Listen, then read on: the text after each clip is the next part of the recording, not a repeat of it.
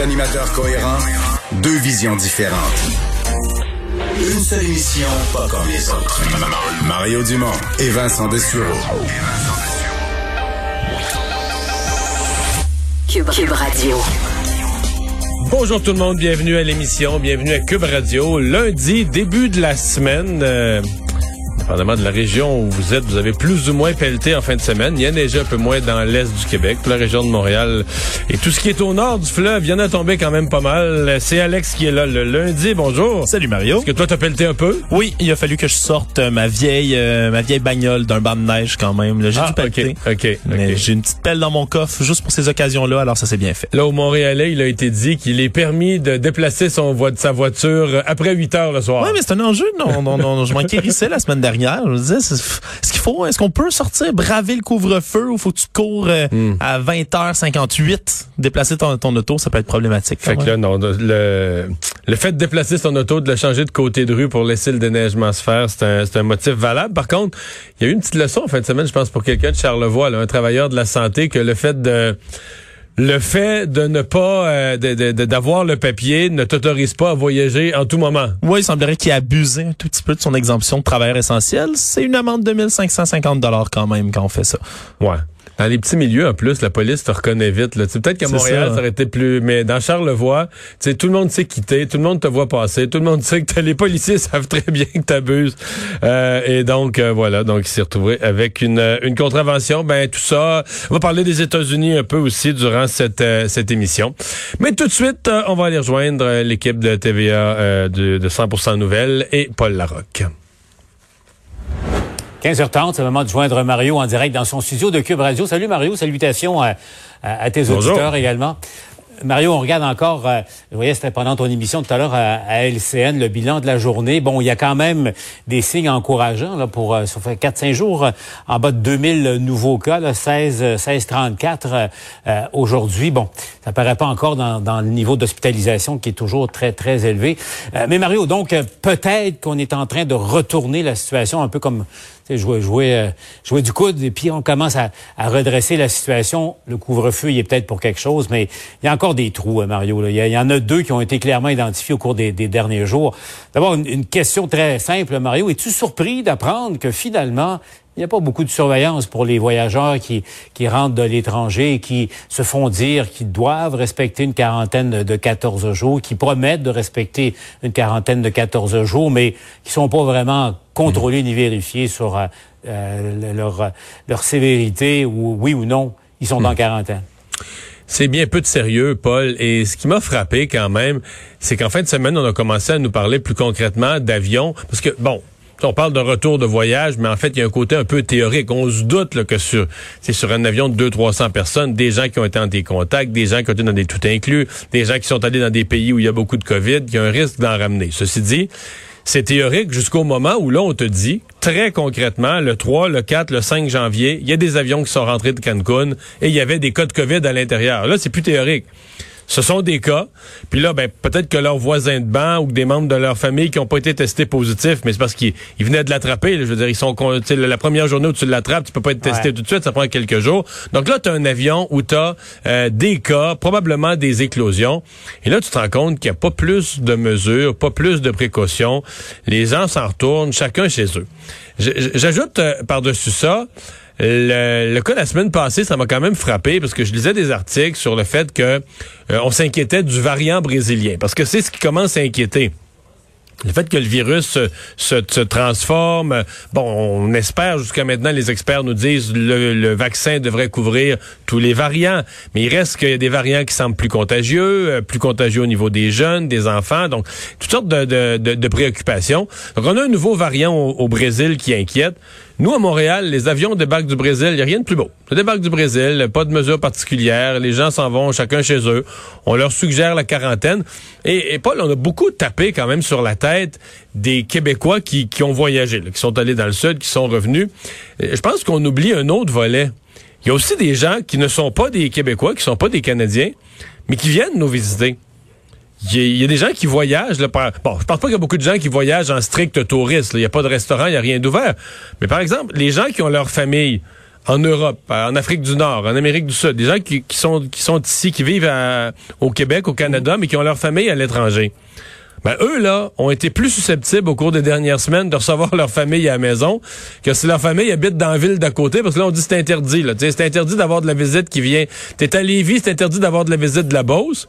Mais si ta visite venait de, de, du Maroc, de la Tunisie, de la France, de la Suisse, de la Belgique, du Mexique, ben là, il arrivera en avion, tu pourrais recevoir, puis ça a l'air que ça quelque chose qui puis, que là leur quarantaine techniquement ils vont débarquer dans la famille débarquer chez des amis ils sont pas supposés être en contact avec des gens ici il y a quelque chose qui marche pas il y a quelque chose il y a quelque chose qui a pas d'allure il y a des appels robotisés, euh, donc pour vérifier, puis on ne sait pas ce qui arrive après. S'il n'y a, pas de réponse après deux, trois fois, on ne sait pas trop ce qui se passe. Non, mais, le plus drôle, le plus euh, drôle, Paul, c'est que les gens, faites le 1, faites le 2, faites le 3. Si vous êtes à la maison, faites le 1. La personne est à l'épicerie, elle fait le 1. c'est ridicule. C'est vrai, parce que des, appels, hein, des téléphones fixes, il y en a de moins en moins, on t'appelle sur le cellulaire. Donc, donc c'est une blague. Est-ce que le fédéral faillit, au fond, à, son travail, sa responsabilité? Mais c'est ce que les partis d'opposition euh, martèlent. Et c'est parce qu'à un certain point, si le fédéral euh, nous dit regarde, là, j'ai pas les ressources, on n'est pas capable, on n'est pas capable de gérer ça la quarantaine, on n'est pas capable de surveiller les gens, d'être assez sévère. Mais là, on va arriver au plan B, qui est beaucoup plus dur, beaucoup plus brutal. On souhaiterait pas arriver là, mais on va se demander est-ce qu'on devrait pas carrément interdire les voyages d'un essentiel. Si on est trop incompétent au gouvernement pour gérer de façon sérieuse la quarantaine, c'est ça qui devient le plan B, de dire, bon, mais là, on, élimine les voyages d'un essentiel. Ou encore faire comme certains pays. Euh, si tu viens au Canada, si tu habites euh, ici, tu retournes pas chez toi tout de suite. C'est l'hôtel. Deux semaines. Mais regarde, Paul, pas besoin de chercher loin. Tu payes en tout ou en partie. Oui, mais pas besoin de chercher loin. Est-ce que tu as vu ce qui arrive? D'ailleurs, j'ai partagé des images tantôt sur Twitter de, de joueuses et de joueurs de tennis qui font rebondir la balle sur leur mur de chambre d'hôtel. Ils sont enfermés ah. par les ceux en Australie. Oui, en Australie pour les l'omnium d'Australie, ceux qui sont euh, dans leur euh, dans leur chambre, dans leur chambre d'hôtel sont enfermés pour la simple et bonne raison que dans leur avion, il y avait un ou des cas de Covid. Et partir de ce moment-là, c'est ce qu'ils appellent la quarantaine dure. La quarantaine dure, c'est tu sors pas de ta chambre d'hôtel du tout, du tout, du tout. Tu te fais livrer la nourriture à l'intérieur et tu restes 14 jours là. C'est pas que c'est je comprends que ce sont des mesures extrêmes, mais la, la Nouvelle-Zélande, l'Australie, c'est de cette façon-là qu'ils sont revenus quasiment à zéro cas, là, en gérant. Parce que une fois que, évidemment, c'est des, des îles. La Nouvelle-Zélande, c'est deux îles. L'Australie, c'est une île. À partir du moment où sur l'île, il y en a plus de cas, ben là, euh, dire, euh, laisse-en pas rentrer. Si tu gères tes aéroports comme il faut, il n'y en, rentrera pas d'autres. Donc, euh, Mario, qu'est-ce que tu dirais si, par exemple, les gens qui partent encore au soleil, tu dis, OK, euh, pars pour ta semaine dans le sud ou tu es en deux semaines dans le sud, mais au retour, tu payes aussi pour un, tout inclus, mais euh, dans un hôtel ben- à Montréal ou près, auprès de l'aéroport et à tes frais. Ouais, mais l'idéal, c'est que si les gens font une quarantaine à la maison, faut que ce soit une quarantaine à la maison. Il faut qu'ils sachent, faut qu'il y ait un mécanisme de surveillance, faut qu'il y ait une vérification quotidienne. faut qu'ils sachent que quitter la maison, c'est trop risqué. Là. Tu quittes la maison, ça va être vérifié euh, tous les jours, comme il faut. Puis si on te prend en dehors de la maison, c'est des amendes de milliers de dollars, de telle sorte que personne va prendre le risque. Alors que présentement, les gens vivent avec l'impression que, bon, tu pourrais te faire prendre. Je pense qu'il y en a eu trois là, au Canada au cours de, durant tout le temps des fêtes, il y en a eu trois au Canada. Donc tu peux te faire prendre, c'est pas impossible. Mais tu sais, les gens vivent avec l'impression que c'est un risque infinitésimal, très très très minime.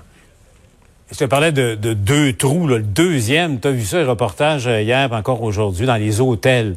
Il y a des gens là, qui ont beaucoup d'imagination pour contourner euh, les règles, euh, réservent quatre, cinq chambres dans le même hôtel, puis font la fête font un party. Dans certains cas, les hôteliers qui ont accepté les réservations étaient pleinement conscients que c'était pour une fête, ben, donc ils freinaient les règles. Mario, euh, écoute, tu sais, ça, il n'y a pas de limite à, la bêtise parce qu'au fond, appelons, appelons un chat un chat. Mais en même temps, ces gens-là mettent non seulement leur santé à risque, mais mettent le réseau de la santé parce que s'ils se retrouvent à l'hôpital, ils prennent un lit qui aurait pu être occupé par quelqu'un d'autre. Et puis mettent, mettent toutes les autres personnes qu'ils rencontrent à risque Ensuite, Mario, qu'est-ce qu'il faut faire pour ça? Ouais. Ben, d'abord, je pense pas, malgré tout, je pense pas que ça, ça représente tant de cas que ça. Mais il y a certainement une responsabilité des hôteliers là, qui se rendent compte. À un moment donné, c'est, euh, semble-t-il qu'il y en a qui demandent même, qui exigent pour avoir des chambres communicantes, là, pour pouvoir faire le party, mais ouvrir les, les portes entre les chambres. Tu sais, ben ça m'a donné, tu, 1 plus 1 égale 2. Là, tu devines bien qu'est-ce qui, pourquoi on a réservé ces chambres-là, puis qu'est-ce que les gens sont en train de faire. Euh, tu sais, puis des gens qui réservent des hôtels, dans, tu le vois avec leur carte de crédit, avec leur adresse personnelle, des gens qui réservent des hôtels nombreux dans leur propre ville, alors que les restaurants sont même pas ouverts. Et qu'est-ce qu'ils vont faire C'est assez. Donc c'est c'est pour le moins suspect. Puis quand tu vois arriver plein de monde dans les chambres, tu vois arriver plein de monde, tu te vois bien qu'il y a quelque chose qui se passe. Bon, c'est euh, est-ce que c'est la, est-ce qu'on peut faire débarquer la police? Est-ce qu'on peut tenir les, hôteliers? Je comprends bien qu'eux, ils n'ont pas de revenus. Les hôteliers, ils, vivent les pires mois de leur existence. Peut-être qu'ils sont tentés de, de ouais, ils sont tentés de fermer les yeux. Mais c'est pas, on n'a pas les moyens de ça présentement. Mais c'est avoue c'est quand même fascinant que, des gens prennent des, des ben chances comme ça dans, c'est parce que compte tenu du fait, on le sait, le, variant, le variant frappe euh, beaucoup les jeunes, beaucoup plus que à ce qu'on pensait au début de la, pandémie. Notre réseau de la santé tient euh, presque par miracle en, ce moment. Puis malgré ça, t'as encore, euh, as encore des tricheurs. Non, mais c'est parce que des gens depuis le début qui se creusent les ménages.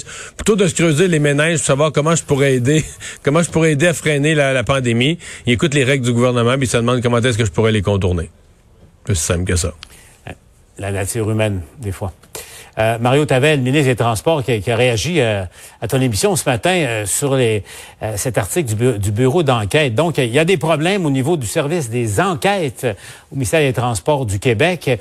Évidemment, le MTQ égale commission Charbonneau, égale collusion dans, dans l'octroi des contrats, égale l'importance d'avoir beaucoup d'enquêteurs sur, le terrain. Il y a un problème. As-tu été convaincu par euh, la, ou la réponse du ministre à cet article-là? C'est-à-dire que j'ai été convaincu que ceux qui en ceux qui en font une interprétation débridée, là, que que c'est redevenu le bordel euh, comme avant la commission Charbonneau, cette interprétation-là est exagérée. Ça, je pense que oui, parce qu'il y a quand même les enquêtes des audits, il y a l'enquête euh, de l'autorité des marchés publics qui présentement pour trois ans est à l'intérieur du ministère des Transports. C'est pas comme s'il n'y a pas certains gardiens de sécurité, mais à la veille, là où j'ai été moins convaincu, c'est qu'à la veille euh, de, de, de l'application du projet de loi 66, d'investissement euh, à peu près sans précédent dans le domaine des, euh, des, transports parce que on, y va à fond de train, on veut aider l'économie, on va en faire des travaux dans les années à venir, autant dans, le transport en commun que sur les routes. Puis, euh, il faut redoubler de prudence, donc c'est pas sain, c'est pas bon d'avoir un département d'enquête. Bon, qu'est-ce qui s'est passé, on le sait pas, on le saura probablement jamais parce que c'est devant les tribunaux. Peut-être que devant le tribunal, en fait, la cause va nous faire comprendre ce qui s'est passé. Il y a visiblement eu un conflit avec un ou des supérieurs des gens qui ont démissionné, euh, ce qui fait que ça, a dépouillé la moitié du, service des enquêtes. Alors, euh, le fait, je pense, de rendre ça public met une pression sur le ministre et sur son ministère pour euh, essayer de, de, rapailler le, département des enquêtes du ministère des Transports. À un moment important pour le faire. Oui, parce que là, des travaux et des chantiers, beaucoup d'argent. Il y en aura beaucoup avec l'accélération de tous ces projets-là. Bon, mais merci Mario. Je te laisse retourner à ton émission. Au revoir. À demain.